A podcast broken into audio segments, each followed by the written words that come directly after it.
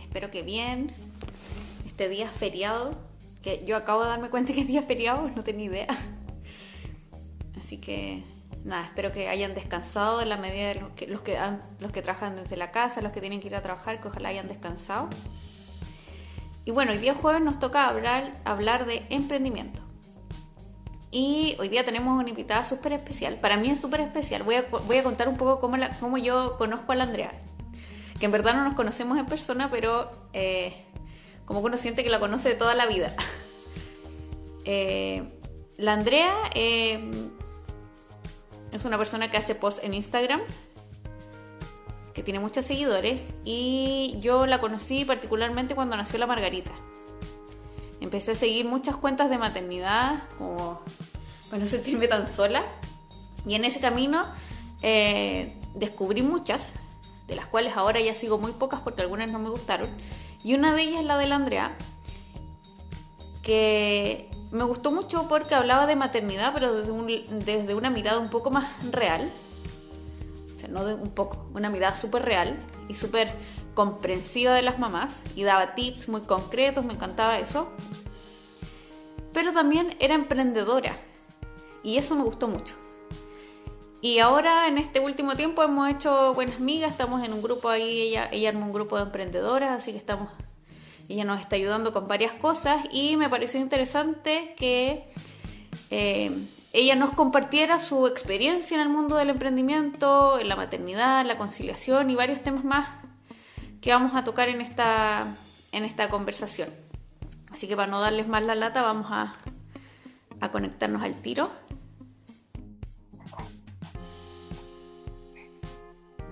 Ahí estamos. Hola André, ¿cómo estáis? Hola, bien y tú. Bien también. Hoy siento que estoy hablando como...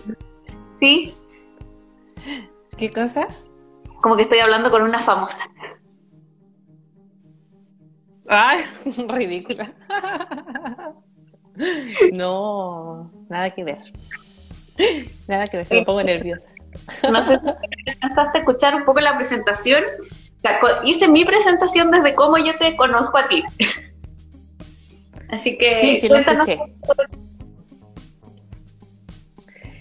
Eh, escuché la presentación. Bueno, yo soy Andrea, soy mamá de Amalia, tiene dos años, diez creo, o once, bueno, por ahí, casi tres. Y soy socióloga de profesión. Y cuando entré al mundo de la maternidad, eh, me pasó lo mismo que ti. Como que un poco me sentí bien sola, porque fui la primera de mi grupo de amigas que fue mamá.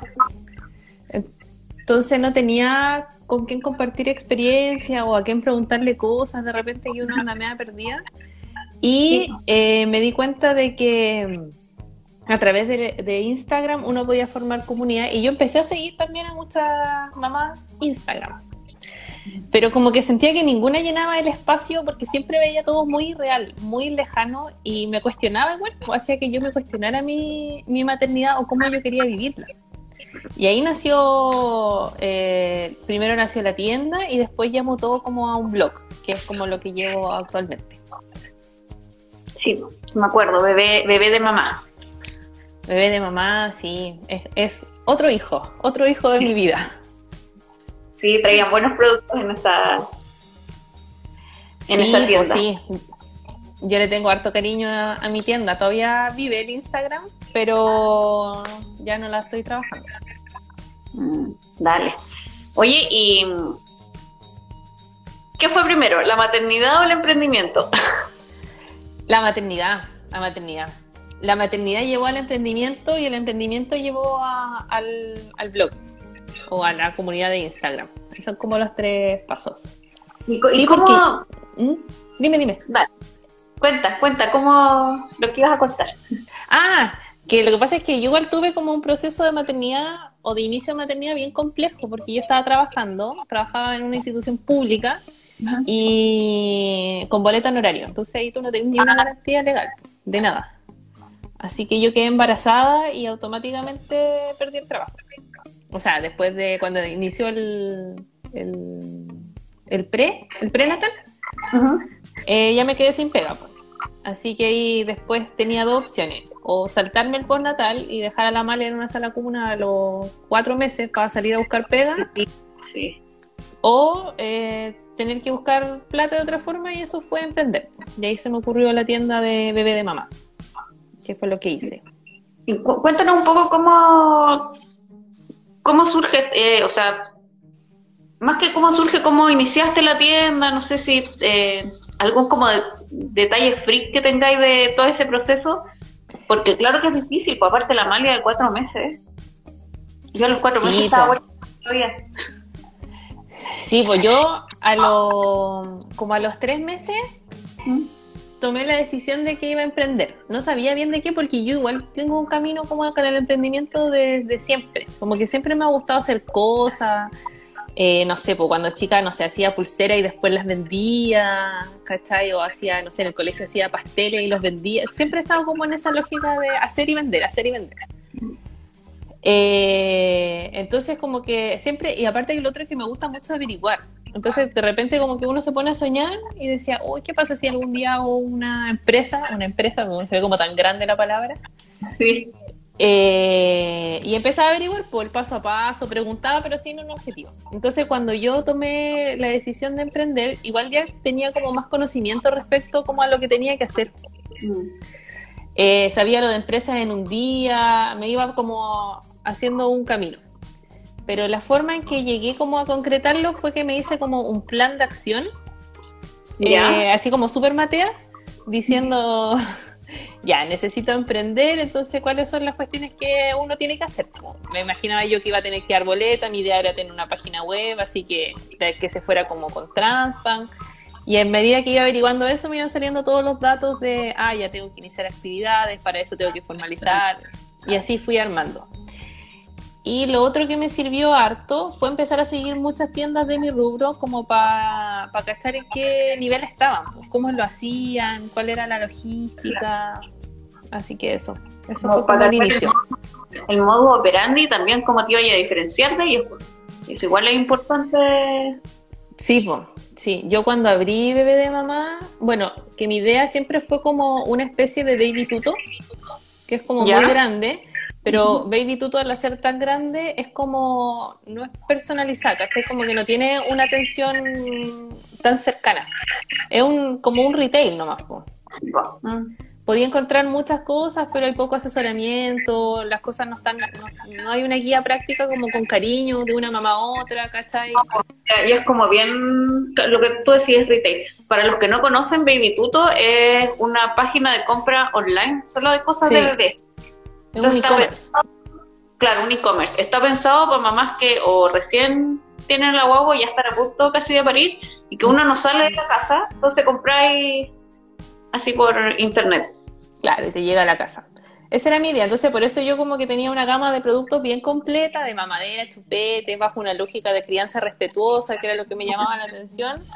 Y... Eh, se me fue la onda. Ah, ya. Y Eh, la diferenciación que iba a tener yo era como la cercanía al recomendar los productos, ¿cachai? Como ese tipo de cosas, que de repente uno necesita más como que te orienten, incluso muchas veces ni siquiera vendía, pero solo orientaba, como porque tampoco mi idea era como que compraran un producto que después no iban a necesitar, porque la maternidad además está llena de productos que uno no necesita.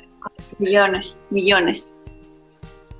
Así que ese fue como mi diferenciador y gustó, gustó y me fue relativamente bien el tiempo que tuve la, tienda funcionando.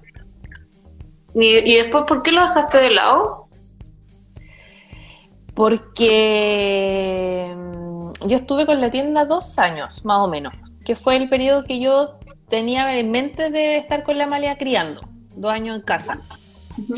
Eh, de ahí nosotros con el Nacho, el papá de la Amalia, tomamos la decisión de tener otro emprendimiento y ahí nos fuimos un poco al carajo porque era, era difícil mantener una vida con dos emprendimientos, eh, eh, como en etapa de iniciación. Si bien yo como bebé de mamá vendía y todo, no me daba un gran sueldo ni, ni tantas lucas como para, por ejemplo, mantener una casa con eso.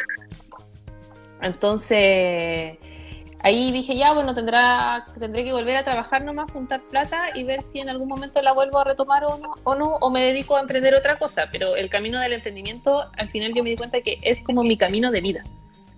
¿Cachai? Independiente de que sea la tienda o sea otra cosa, es lo que a mí me gusta hacer, es como el emprender, el levantar un proyecto. Esa es como mi, mi visión de vida. Buena.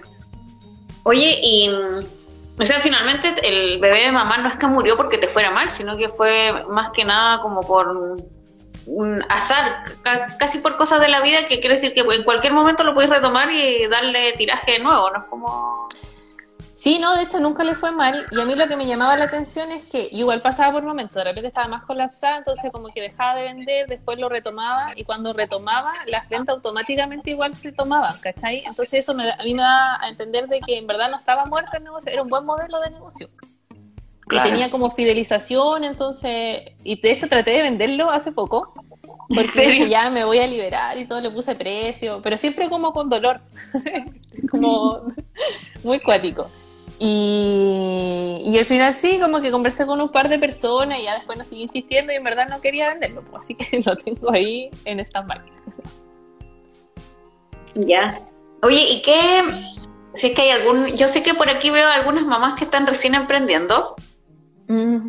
Eh, dado esta circunstancia tan especial que estamos viviendo, eh, se lanzaron a emprender. ¿Qué consejos tú darías y así como porque muchas que es difícil maternar y emprender.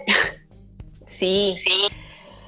Bueno, lo que yo siempre trato como de hablar o transmitir es como, y en verdad con todos los, con todos los aspectos, como maternidad o emprendimiento de la vida, es como quitarse un poco la idealización de los procesos. Porque de repente cuando a ti te venden como el emprendimiento como el gran salvador de la vida, como hoy si es bacán, vas a dejar tus propios horarios, eh, tú vas a ser tu propio jefe, eh, vas a lograr crecer y todo. Sí, es verdad, ¿cachai? Es verdad, es posible, pero es un camino súper, súper eh, complicado y largo. Entonces, de repente, cuando uno inicia, como que pensáis que vaya a lograr eso, no sé, en cinco meses. Y quizás sí, pues, quizás lo vaya a lograr en cinco meses, pero la regla dice que es constancia, es sacarse la cresta, es, al principio dormís poco, tenés poco tiempo. Pero lo importante es que si tenéis la ganas, la motivación y tú sabéis que es tu objetivo de vida, en el fondo eso es lo que te va a llevar a seguir el camino del emprendimiento. Si no, no nomás. Y no es bueno ni malo, porque cada uno tiene que hacer las cosas que en verdad le gusta hacer. Esa es la cosa como hablamos nosotros a veces con el Rodri, que uno emprende para no tener jefe y te das cuenta que el jefe más negrero es uno mismo. Sí, porque encima no te pagáis sueldo o tratáis de, decir de recortar lo máximo que pueda llegar. El sueldo de uno, lo que quede y la colita. Claro, si es que, y de repente sacáis así como para alguna cosa especial y sería todo. Sí, pues. Y en este momento como tan complejo que la gente se ha lanzado a emprender, bueno, son dos señales. Una, que es la falta de pega y uno busca siempre opciones para generar más recursos. Y lo otro que yo creo que, pese como a todos los diagnósticos, es, yo considero que hay nichos que son buenos para emprender, sobre todo porque ahora tenemos todo lo que es digital.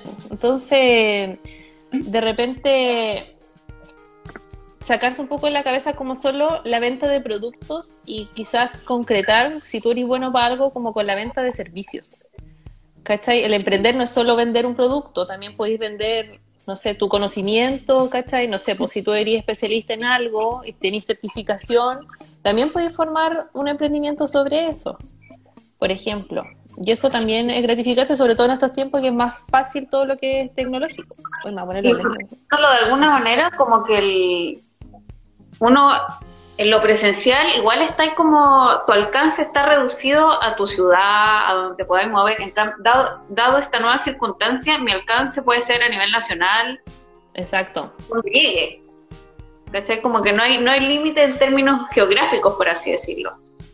Sí, pues totalmente, totalmente. Entonces, y es una invitación también como a reinventarse de repente uno cuando emprende y te empieza a ir bien, y ya tenéis como tu público, ¿cachai? Y te compra y estáis como ahí medio regalón, no salís como de tu zona de confort, pues no te estáis reinventando, te vais quedando como en el camino. Y eso para un emprendimiento igual es camino a la muerte, porque si tú no te reinventas y no estás dentro como de las nuevas prácticas, eh, vaya a liquidar en algún momento. Es, camino, camino a morir, siempre tenéis que estar, yo creo que eso es como como el gran tip del emprendimiento, independiente de la pandemia, independiente de cualquier cosa, como que siempre...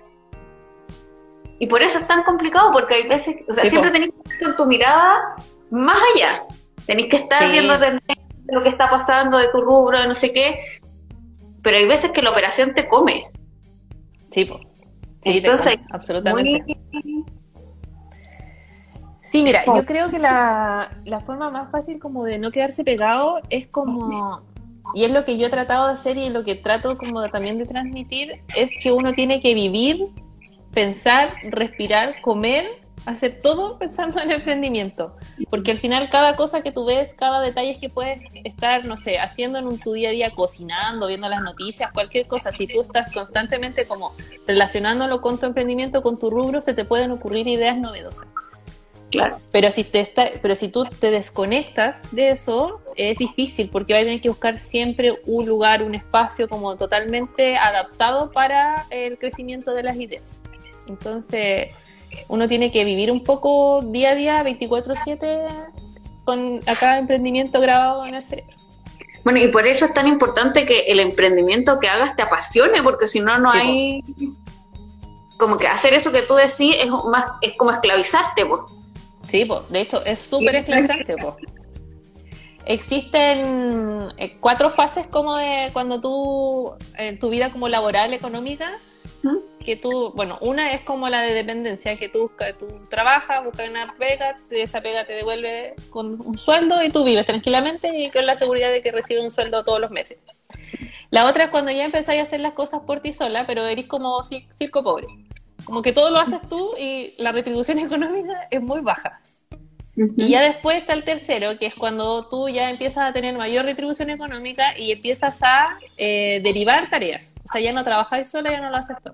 Y el último, yo creo que es como que el que todos sueñan tener llegar algún día, en que ya tienes como la formalidad y recibes buena retribución económica y la pega ya no la haces tú, sino que tú tienes todo un equipo detrás tuyo.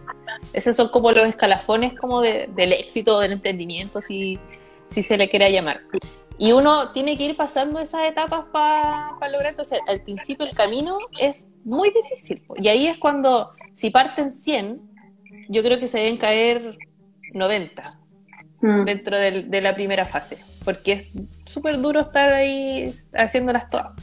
Sí, pues, la operación es, es heavy, heavy. Yo me acuerdo que yo me las di de, ganadora con el Rucayuna al principio. La que atendía, la que hacía el café, la que hacía todo, subía las fotos. Menos mal que las dos primeras semanas que abrí como que entró muy poca gente, entonces... Estaba dominado. No era tan... Pero me venía entera cuando entraba solamente una persona. era muy difícil. Y más Margarita ahí. Así que como que ahí yo creo que es igual, es importante como analizar en qué punto, eh, y lo escuché otra, otra galla que hablaba como de también de emprendimiento, en qué punto delegar una actividad es, te genera más retribución para tu negocio. Porque quizás te conviene más pagarle el sueldo a alguien o externalizar esa actividad que tú haces ahora por, para tenerlo todo pero, o sea, te conviene más externalizar porque va, finalmente vas a recibir más plata porque vas a poder dedicarle tiempo a otras actividades. Mm. Sí, en el, comienzo no es, tan, no es así, pero como que igual hay que evaluarlo en un mediano plazo, yo siento. Sí, pues lo que pasa es que, bueno, dentro como de todas las fases, tú tenés que hacer tu cálculo de eh, cuánto sería el máximo que tú podías entregar siendo tú sola. Por ejemplo, como mi rubro era venta online y de productos, yo sabía que tenía una capacidad de, de X pedidos al mes o a la semana que yo podía hacerlo sola sin colapsar o sin tan, tan colapsar. Pero eh, sabía que si llegaba un punto en que eso ya iba a sobrepasar, pero de manera constante, porque si tenía un pic de dos veces al mes que sobrepasaba, no vale la pena. Pero de forma constante, ahí yo creo que llega el, momento en que tú tenés que evaluar si vaya a buscar una ayuda externa, que al principio tampoco es una ganancia, porque es una inversión a mediano plazo.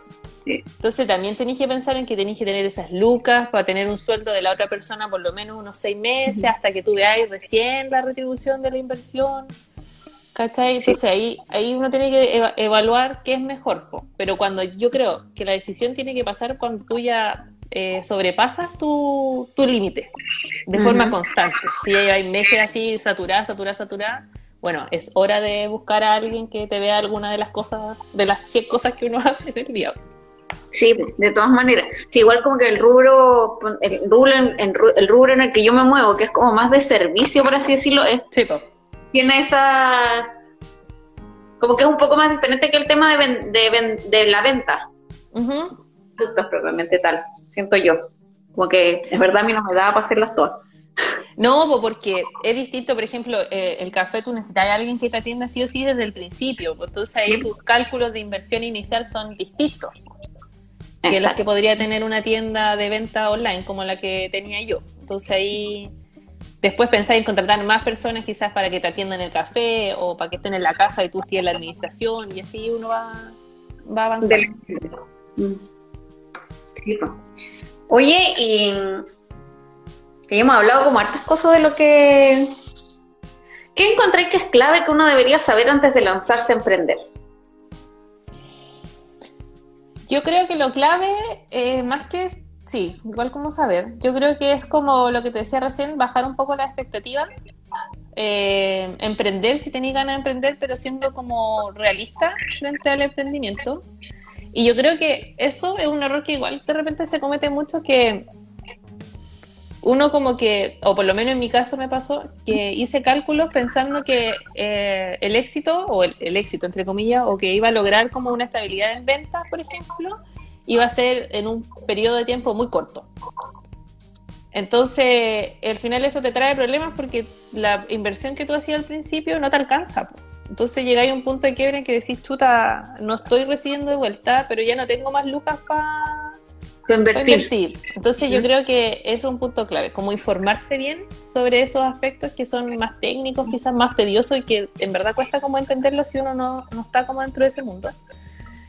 Y lo otro clave, yo creo que para lanzarse a emprender es la motivación. Yo creo que si tú tenías una motivación, pero una motivación de estas como constante, como de que tú sabes qué es lo que te gusta hacer y que en verdad te llena el alma lo que, el emprendimiento que vaya a lograr, porque todo. Superar todo.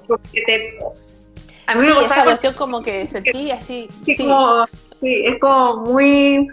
Como de la guata, del corazón y de la cabeza, y que está ahí todo el rato así en el. Como en la ola del, emprendi del de tu proyecto. Sí, pues. Sí. sí. Porque hay que igual que entender que de repente hay gente que no, no le gusta emprender y está bien, no es su rumbo, no le gusta, le gusta recibir un sueldo cuando trabaje y, está, y eso está perfecto, ¿cachai? Porque va con las personalidades de cada persona. Pero hay otras que no, porque siempre van a buscar, nunca, por ejemplo, a mí lo que me pasa, yo cuando trabajo, por ejemplo, ahora de forma como formal, una pega de lunes a viernes, yo al principio estaba como tranquila, estaba bien, como ya más tranquila, más relajado, pero siempre como que había algo que a mí me hacía buscar hacer otra cosa. Entonces pensaba, oye, si hago esto y si me pongo a vender esto y si creo esto y si, ¿cachai? Pero siempre como buscando, buscando, buscando. Y eso es como una, una personalidad que te lleva al emprendimiento. Hay personas que no, hay personas que están más tranquilas y eso también está bien. Entonces yo creo que esas dos cosas, como tener conocimiento más técnico, informarse harto y esta motivación como de, de guata, así, de que necesitáis hacerlo cuando, ah, cuando nos hablabais del primer punto, que es como de los conocimientos técnicos, ahí como que, no sé, no creo, creo creer que te, que te entendí bien. Cuando hablabais de la inversión inicial, que es como no gastarse toda la plata al tiro. no, ¿o no? Como si te, eh, te a invertir, pues. bien, pero regular, o sea, hazlo bien, para generar el negocio, pero no te gastes toda la plata y no, porque no sabes cómo te va a ir, entonces... Sí, pues lo que pasa es que yo creo que hay unas cosas que se confunden cuando tú hablas de la inversión inicial y tú decís, ya, necesito 100 mil pesos para comprar los productos, para no sé qué, bla, bla, bla. Y, y eso es mi inversión inicial. Pero la inversión inicial tiene que considerar un funcionamiento de tu emprendimiento por lo menos de un año. en un año en que tú vayas trabajando y quizás vayas a generar más de lo que pensabas, o quizás vayas a generar menos, pero vayas a tener esos recursos. Entonces, si dentro de ese año tú a los seis meses ya lográis una, estabilización, por ejemplo, en venta o lo que sea, toda esa plata que te sobró no te la gastes, guárdala. ¿Cachai? Para, no sé, para hoy día, que no sé, por ejemplo, tu caso que tienes el café cerrado porque es imposible abrirlo, pero si tú tenías ese colchón que quizás lo guardaste, perfecto, ahora te puede cubrir. Sí, ¿Cachai? Pues no gastarse. Eso es la inversión inicial. Al final la inversión inicial es contar todo lo que tú vayas a gastar de una en, no sé, en la compra de tus productos, servicios, la iniciación de actividades, el logo, no sé qué. Y este colchón que te va a permitir funcionar un año, por ejemplo, si te fuera pésimo. Si te fuera pésimo y nunca vendiste nada. Tendría un mes. Claro.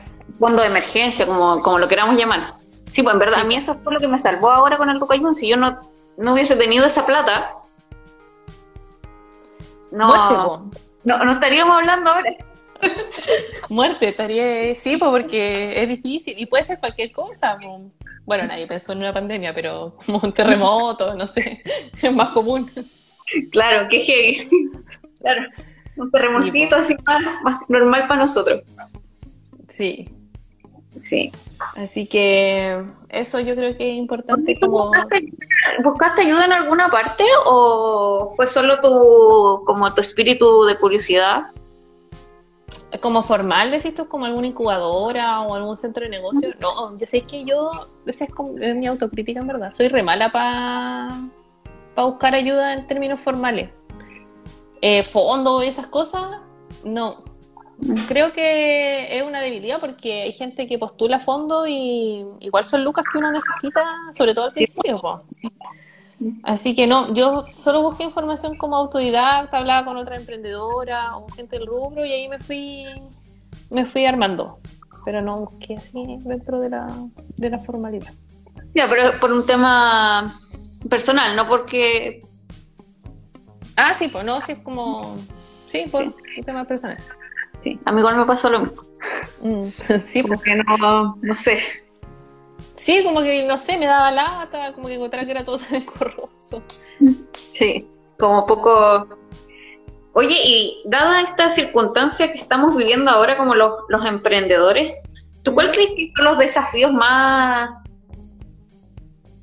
como más grandes a los cuales nos tenemos que ver enfrentados en esta situación de pandemia? ¿Y cómo, y cómo, cómo los podemos resolver? Oh, chuta, qué difícil. Eh, yo creo que el desafío más grande es la reinversión. O sea, sí o sí tenés que reinventarte y tratar de pensar que esta cuestión es, un camino largo plazo. O sea, la pandemia no se va a acabar mañana ni el otro mes. Y lo más probable es que tengamos este nuevo, esta nueva normalidad eh, por, una, por harto rato. Así que yo creo que pensar como en armar los emprendimientos bajo esta lógica. Quizás no de cuarentena, obviamente, pero sí de más restricción, ¿cachai? Con las medidas de higiene necesarias. Y lo otro que es súper importante es que el desafío es sí o sí estar en redes sociales. O sea, fijo, tenéis que estar en alguna de las redes sociales para sobrevivir dentro de este periodo, porque al final la conectividad virtual es la que nos va a dar el impulso para seguir vivo todos los emprendimientos. Entonces, si tú no estás en un Instagram o no tenés una página web o no tenés cualquier red social, te vas a estar muerto, porque ¿cómo te vas a reconocer? No tenía otra vitrina. Entonces yo creo que eso es, esas dos cosas son súper importantes para surgir y para los que están iniciando un emprendimiento y para los que ya tienen tiempo, incluso para los que tienen tiendas físicas que no pueden abrir. Claro, Sí, pues no te queda otra de subirse al carro de las redes sociales, como que... Sí, no, están sonados y la vida de ahora en adelante... o sea, si tú te das cuenta de que es más fácil, eh, tú como usuario común, comprar y que te lo lleven para la casa con la comodidad que eso significa muchas veces, ¿cachai? Te aseguro que muchas de las personas van a seguir esa dinámica aunque después las tiendas estén abiertas. Exactamente, sí. De todas maneras, que o sea, a mí me pasa aquí en San Fernando. ¿Mm? Tú estás en, provincia también, ¿no es cierto? Sí, pues yo estoy en Copiapó, al otro lado. claro, que te debe pasar un poco lo mismo porque saliste de Santiago te fuiste a provincia. Y en Santiago está como todo. Existe de pues, todo. Y en provincia, cuando uno llega acá, no hay nada. Y, y, esto ya lo he dicho otras veces. Yo sentí que la pandemia hizo que San Fernando explotara en emprendimiento. Y ahora teniste todo, todo lo que te pueden llevar a la casa existe, menos lo que voy a sacar yo, lo que vamos a sacar ahora con el Roca y una hora. Eso no existe. Eh, pero como que generaron un cambio finalmente en, lo, en el comportamiento del consumidor. ¿Cachai? Como que vieron una oportunidad y prendieron así. Sí, pues, sí. Bueno, acá en Copiapó, cuando yo llegué, bueno, yo soy de Copiapó, me fui a Santiago y ahora volví. Eh, yo sentía que cuando llegué era como volver al pasado. A los 90.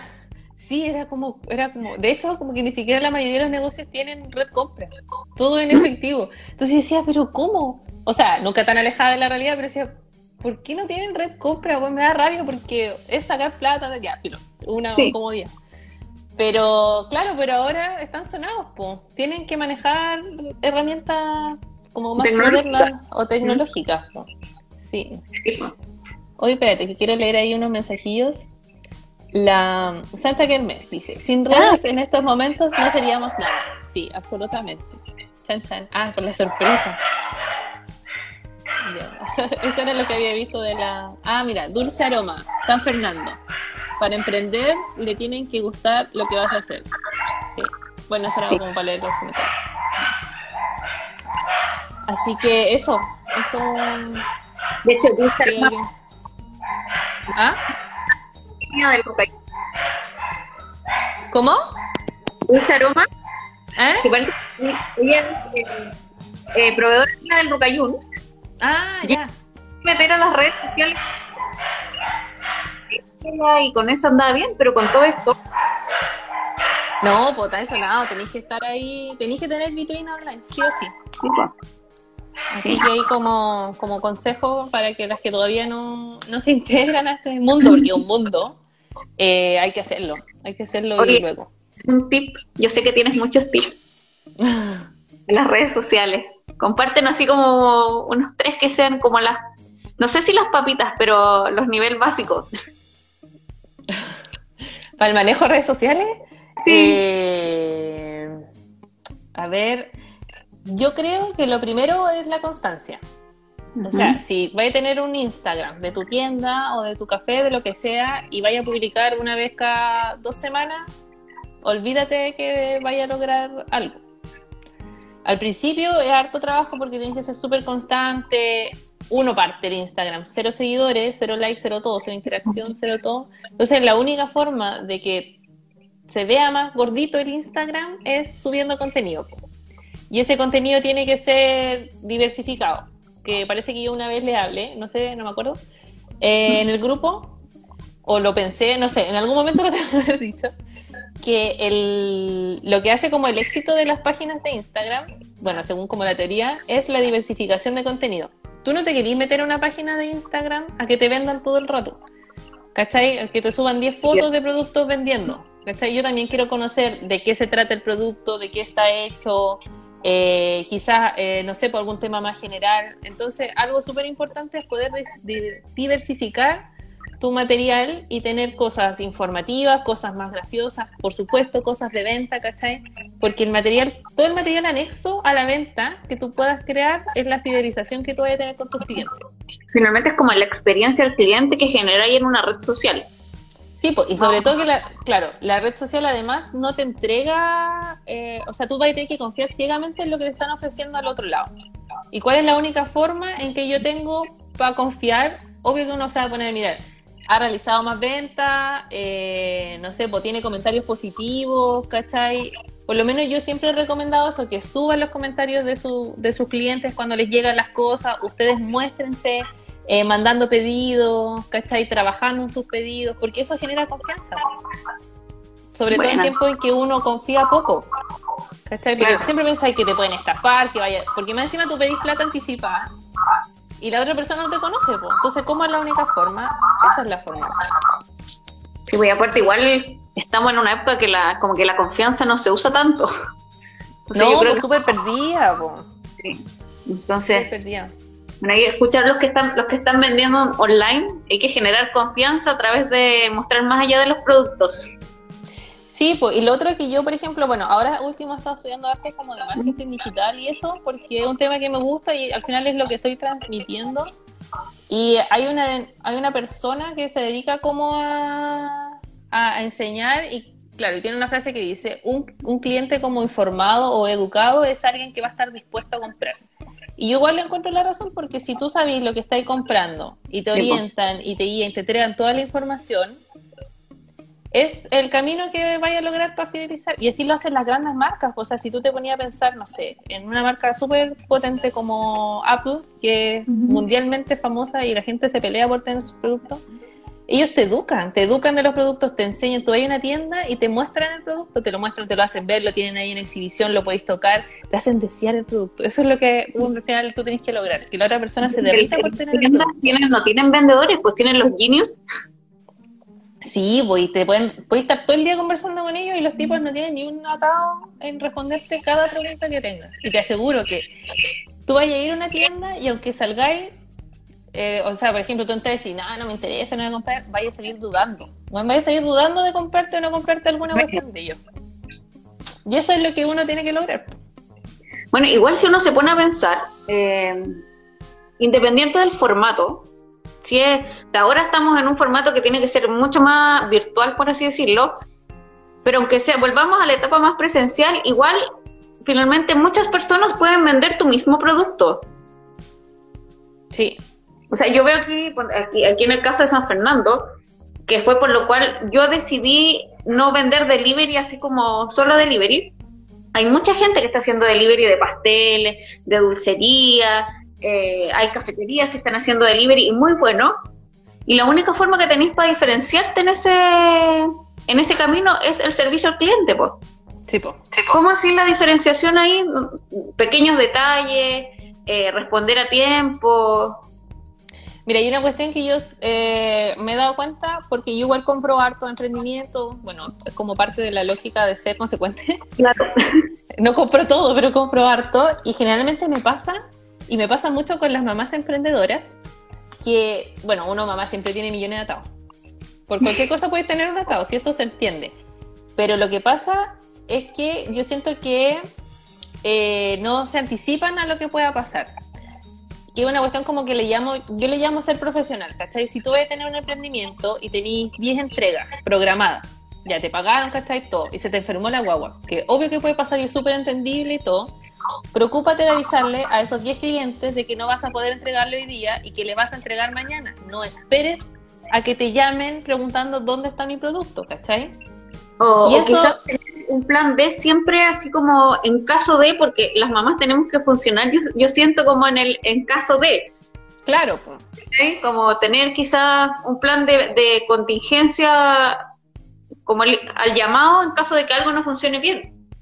Sí, pues, y por eso tener como anticiparte, siempre anticiparte y ser profesional, o sea, si vaya atrasado, aunque, aunque vaya atrasado 10 minutos, avisa que vaya atrasado. ¿Cachai? Porque al final eso hace, tú así pensar a la persona que tú estás preocupado de su entrega, ¿cachai? De su producto. Y algo que yo he encontrado que falta es eso, ¿cachai? Como que de repente hay muchos atados y yo entiendo todos los atados, obvio. Pero lo que molesta es como que no te avisen, que no se anticipen y que tengáis tú que estar pendiente, oye, ¿y dónde vení? Oye, ¿y llegaste? Oye, y no sé qué. ¿Cachai? como está diciendo ahí Andy IML, la postventa. Sí, pues la postventa, eso. El servicio al cliente es y eso puede marcar una diferencia enorme entre dos personas que hagan lo mismo. Sí, pues. Sí, de todas maneras. Sí. Te iba a decir algo recién y se me olvidó. Ah. Em, el tema de los profesionales.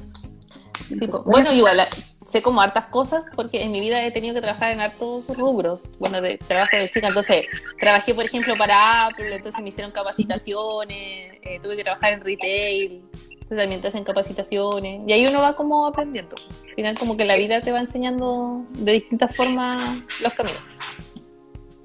Sí, es heavy eso, como que uno piensa, no, esto no tiene nada que ver y finalmente igual te, te sirven. Yo trabajé toda mi vida en desarrollo organizacional como ayudando a las empresas a ser mejores empresas para trabajar y todo eso me ha ayudado muchísimo para ahora.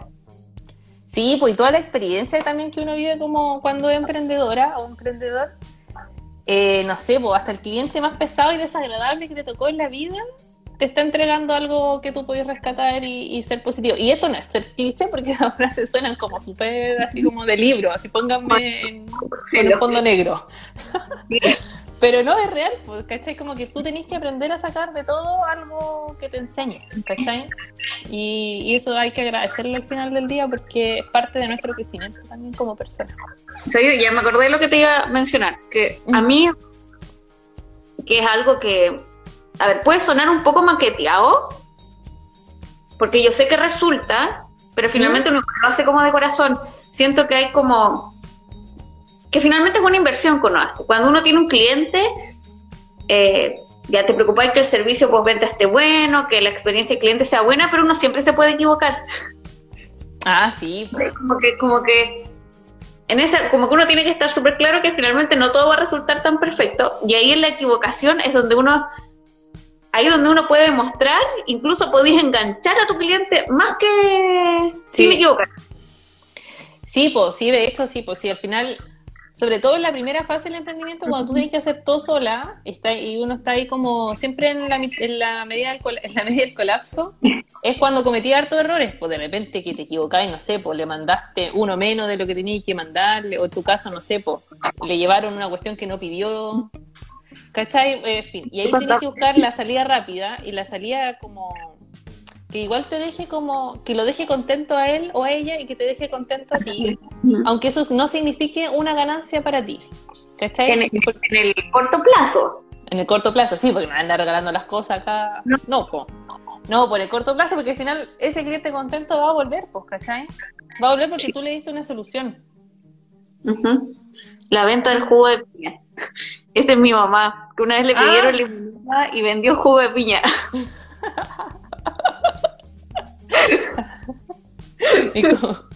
¿Y, tuvo problema o no? No, no le dijeron nada. Se gustaba conversar de ella con la clienta, así que yo creo que por eso ah, Amorosa, amorosa, amorosa. Sí. Eh, pues pasa. Ahí tenéis también. Eso es lo que hablamos, pues como dentro de la de lo negativo, tratar de rescatar algo, algo positivo, que te puede ayudar en a crecer. Y otra cosa, yo siento que igual hay que como por eso me gusta tanto el emprendimiento también y creo que la escala del emprendimiento lo permite mucho vincularse con los clientes. Sí, sí, es... Mm.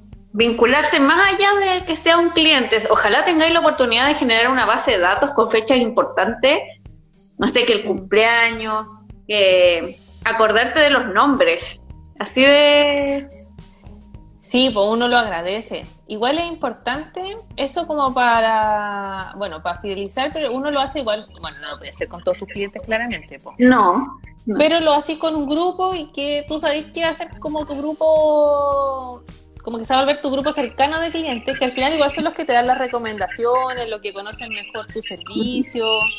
¿cachai? Y eso también es importante no perderlo cuando el emprendimiento empieza a crecer. Si tú empiezas a crecer y externalizas todo, eso lo vaya a perder absolutamente, ¿cachai? Entonces ahí tenés que tener ojo. Hay cosas que uno, aunque el emprendimiento sea muy grande, igual las tenés que seguir haciendo tú o tratar de que se mantengan bajo tu lógica o bajo tu cuidado o bajo tu supervisión, como lo hacías tú. Porque si no, y eso es un sello súper importante que de repente por el crecimiento se pierde y ahí también... Muchas empresas que típico que se pegan un... crecen exponencialmente en un momento y ahí y de ahí se van a pique. Sí, pues. Dado que pierden ese sello. Sí, pues ese sello es súper importante si al final, dentro de todo esto que uno, igual la vida se ha vuelto tan impersonal y tan, tan lejana, tan tan indiferente que esos gestos como que se agradecen y uno en verdad los valora. O sea, uno como cliente valora que, que te hagan sentir especial. Exactamente.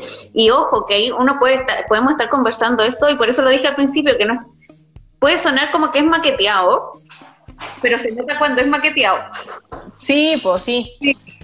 Sobre todo porque... Por eso es tan importante que uno le apasione su emprendimiento, que te guste lo que hace porque vaya a dar todo y más allá. Sí, ah, y uno no lo hace con todos los clientes y también depende del feeling que tú tengas, unos que te enganchan mejor, unos que en verdad no tenéis por dónde, y ahí va a depender, pues por eso al final no es, es una estrategia que yo siento que se debe usar con naturalidad, ¿cachai? Y la medida que se vaya dando, tú lo vas usando. no como forzarlo, obligarlo, así como, hola, quiero ser tu amiga. Exactamente, sí. Sí, así que sí, eso es un buen dato igual, un buen dato. Mm. ¿Y qué otro tip nos darías para el tema de las redes sociales?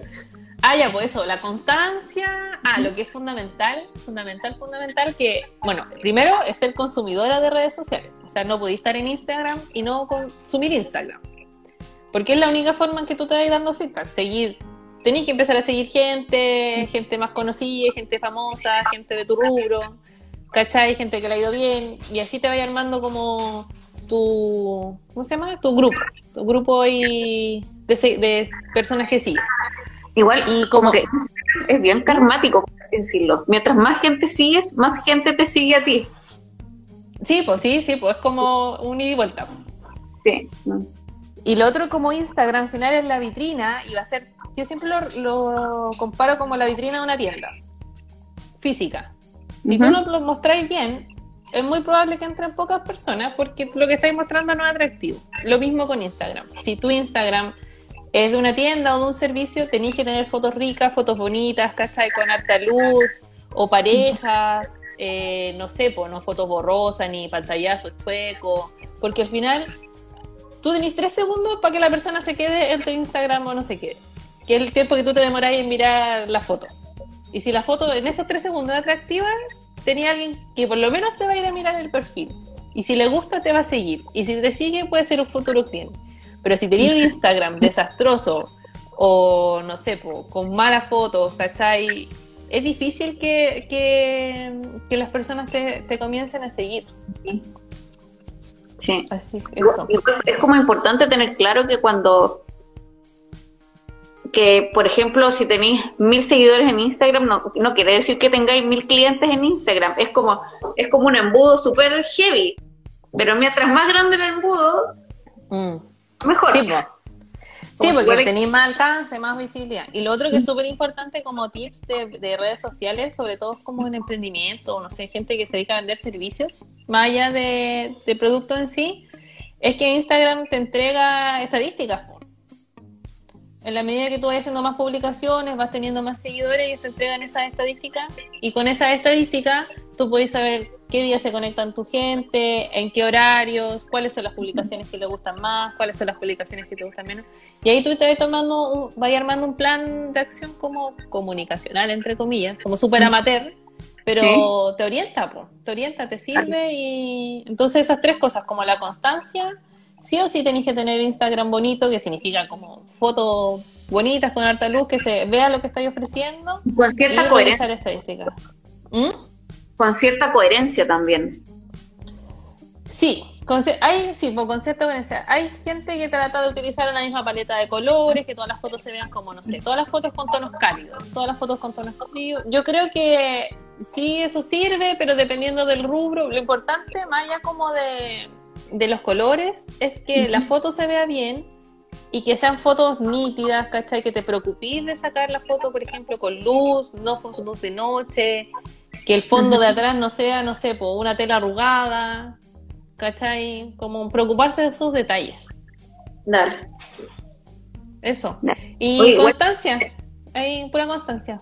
Estaría bueno que, no sé si quería hacerlo más adelante, acerca de lo de cómo leer las estadísticas. Ah, sí, pues sí. Bueno, yo igual he estado creando harto material. Mi idea, yo tengo como un, un proyecto en mente que espero que resulte. Y, y mi idea es eso, pues entregar ese conocimiento de la estadística, los colores, porque además igual trabajo con un publicista, entonces ahí me ayuda, bueno, y tengo muchos amigos publicistas además, entonces ahí comparto todo y me voy instruyendo, digamos, en esto. Sí. Bueno, para los que se están uniendo recién, les voy a sigan a la Andre, andre.retamal. Sí, andre. Espérate, a ver si lo puedo escribir acá. Si se me ahí para que me sigan. Bueno, yo igual entrego hartos datos. Sí, está siempre entregando hartos datos acerca de emprendimiento, eh, redes sociales. Sí. De Crowley. Ah, ese es mi proyecto, pero no lo voy a, no lo voy a decir todavía. Tiene que estar más trabajado. Eh, pero da poquito, da poquito. Sí, va a estar bueno si se necesita. Ojalá resulte, sí. Como todos los emprendimientos cuesta que nazcan. Sí, pero nada, la, la, la, la pasión emprendedora siempre es más fuerte. Sí, totalmente, totalmente. Oye, André, Dime. te quería decir, a mí tú me sorprendes bastante, ¿Por qué? porque, porque eres muy seca profesionalmente. Tenía la Amalia, que le dedicáis tiempo y todo, y eh, profesionalmente, pero también tenéis tiempo para cuidarte a ti. Yo veo que hacía ejercicio, que, que el maquillaje, que el haul, que no sé qué será eso. Ah, como un camino. ¿Es una, ¿Viste que eso es una nueva tendencia? Yo la sigo, entonces ahora la aplico en mi Instagram para que así hacerlo más entretenido. Es una cuestión de- Eh, la, la Andre y ¿cómo lo así? O sea, yo eh, tengo que esperar que la Margarita esté durmiendo como para producir así de verdad. eh, me costó a mí agarrar ritmo. No es, no es fácil. Yo estuve mucho tiempo en abandono de mí misma. Eh, creo que eso es súper complejo como los primeros, para mí fue como el primer año de la maternidad, yo me dediqué solo a criar.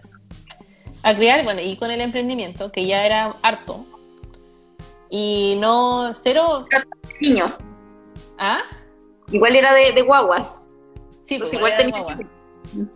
Sí, y yo creo que esa etapa como que la tuve, estuve yo bien abandonada, hasta que ya me di cuenta de que en verdad no podía ser y tenés que armarte los espacios nomás. po.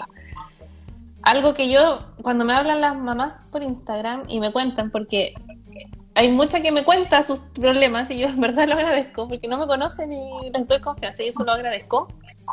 Que me dicen, pucha, sé que estoy colapsada, onda, no me puedo ni siquiera bañar tranquila. Muy de mamá, obvio.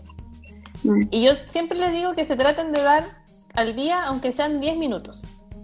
Tú partís con 10 minutos al día como en forma de autocuidado. Y en esos 10 minutos tú preocúpate de hacer lo que realmente quieres hacer, no lo que tengas que hacer.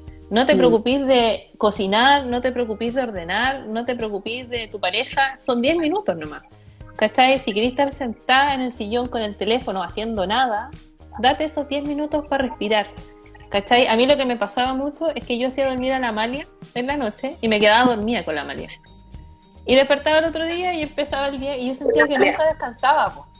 Mm. porque si bien dormía más de lo que duermo ahora, no hacía la desconexión como mental de los cambios de tiempo.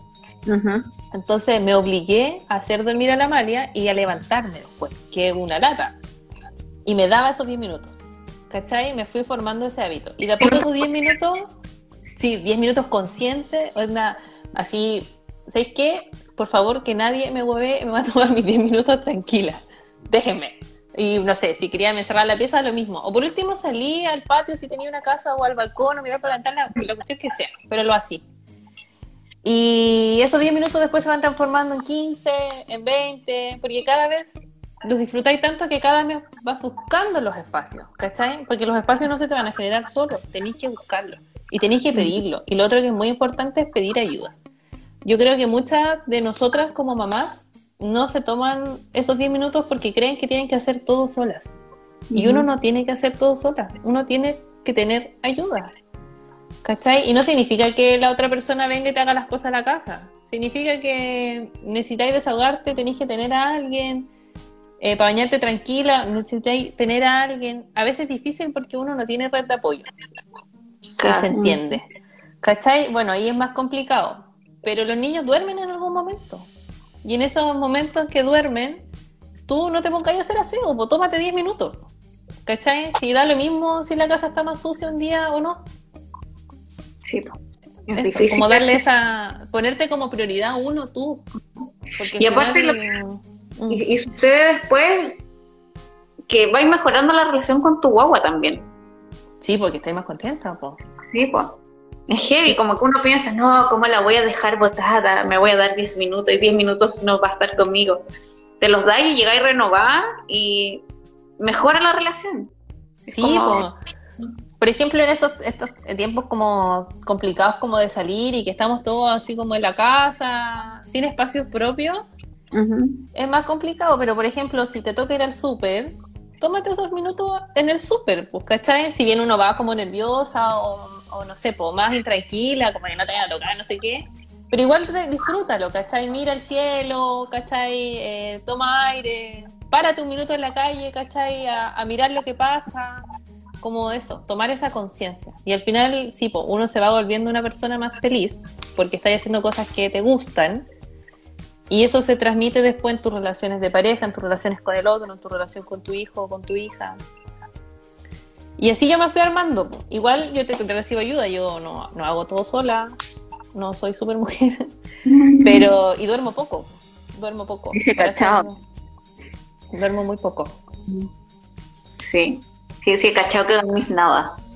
Sí, bueno, ahora igual porque hago más cosas, pero he aprendido también a dormir menos, cosa que yo creo que no es tan sana tampoco, pero cuando hay más pega hay que hacerlo nomás. Yo aquí, Hay mira, simplemente, a ver, ahora se, se van a reír de mí cuando yo diga esto. Yo he aprendido ahora a dormir, a dormir menos y me acuesto a las 11. Fresca. Fresca. Sí, Sí, Bueno, po, no. yo me acuesto a las 11. Y para mí Sí. eso es como que estoy así trasnochando. Pero tengo que hacerlo porque si no, no me queda tiempo para, por último, para echarme a ver una serie. Sí, pues por eso, po, para hacer lo que uno quiera.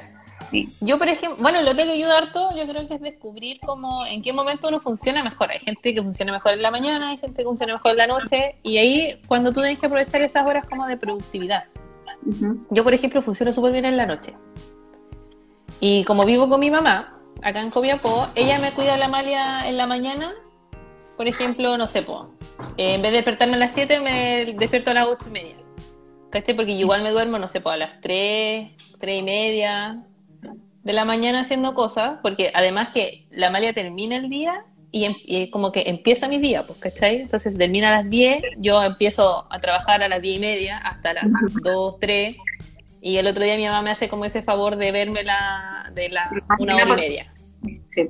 para no levantarme tan temprano y morir, porque igual. Y eso, Sí. para aprovechar las horas de siesta, de la malia y hacer cosas, hacía ejercicio, bueno, el ejercicio lo tengo un poco abandonado porque como estaba haciendo más cosas, pero Ujú. eso, buscar momentos y darse ahí el ánimo también, porque de repente uno igual es floja, es como, ah, Sí. que la mejor me quedo acostada acá. Oye, André, eh, gracias por el tiempo. Súper Ah. conversación. En todos Sí, sentidos, me encantó. Yo te conté te igual, estaba nerviosa, siempre me pongo nerviosa. Y no, rico, rico hablar, rico transmitir como experiencias. De repente uno cree que, que vive cosas como en soledad y no estáis solo, pues hay mucha gente de la misma. Yo trato como de ser bien cercana. Eh, bueno, eso también me preocupo como de, del Instagram que tengo ahora, que ya es como más mi vida. Sí, pues. Eh, eso, ser cercana y, y no, no, como que al principio, bueno, uno comete el error como de esta cuestión de los seguidores y todo, pero yo me doy cuenta que la comunidad que está en el Instagram, eh, de las personas que me siguen, ¿cachai? Como que siento que es súper enriquecedor porque hay un feedback continuo. Yo tengo personas con las que hablo todos los días y le pregunto cosas, o el grupo que armamos ahora de las emprendedoras es bacán, ¿cachai? O el grupo de las historias especiales que estoy armando también es rico, ¿cachai? Porque se va formando un lazo como genuino. Sí. Entonces, eso yo lo agradezco harto y agradezco harto que, que les interese también, po. a ti, a las al resto de las chiquillas, ¿cachai? Que, que son súper motivadas y hacen cosas. Así que eso, también gracias Sí, bueno. a ti por la invitación. es el futuro. Hacer comunidad, la colaboración, son- es lo que se viene a salir de esta bien parado. sí, todo el rato, todo el rato. Sí, tenemos que entender que no dependemos de otros, aunque no queramos, para muchas cosas. Así es. Muchas gracias, André. Un gusto hablar Oh, contigo. no, gracias a ti. Sí, pues. Es como, como, como te seguía de que, de que tengo la Margarita tan chica porque tienen como más o menos la misma edad con la, con la Amalia. Es como ¿Eh? bacana. Sí, si la Margarita Sí, tiene po, dos sí, años. po. Una cosa así. La Paula Andrea. Ay, sí, llegó tarde. Sí, pues Paula, la estamos despidiendo. Estamos La Paula me contó que había hecho un taller contigo. De, ¿Quién? Que le había invitado a hacer la Paula Andrea. De galletas. Ella hace repostería, galletita y todo. Y me había Ella- contado de que, que había hecho algo contigo. hizo el taller de decoración de, de galletas. Sí, es que hace ahora estamos preparando algo. Pero, Paula, no te preocupes porque va a quedar grabado en el, en el Instagram TV. Ya, como siempre nos pasamos. Este ya, así que este último va a ser como de despedida. Estamos esperando que el Andrés se conecte porque nos quería decir algo. Hoy estaba muy buena la conversa. Sí, ni siquiera me del- como de la franjita que aparece arriba. Sí, no, que lo que ya está. Oye, el otro quedó guardado, ¿no? ¿Se guarda de ahí? Sí, está en el Ah. Instagram. Ah, ya, bueno, mal. Ah, lo que decía yo es que igual estoy tratando de sacar harto material anexo. Así que de aquí vamos a sacar así como unas infografías que te voy a mandar para compartir. Oye, mi perra está, está loca. Eh, harta infografía y material ahí para que quede como algo bien entrete y, y que nos sirva. Así que eso nomás quería decir. Ya, gracias a todos los que se unieron a la conversación de hoy día, gracias por los aportes, eh, gracias Andrea. Así No, que gracias, nada, pues, gracias por ustedes, por la invitación. Así que eso, a esperemos que eh, a seguir trabajando nomás. así es. Hay que darle. Ya linda, cariño. ya, besos. Chao, chao. Chao.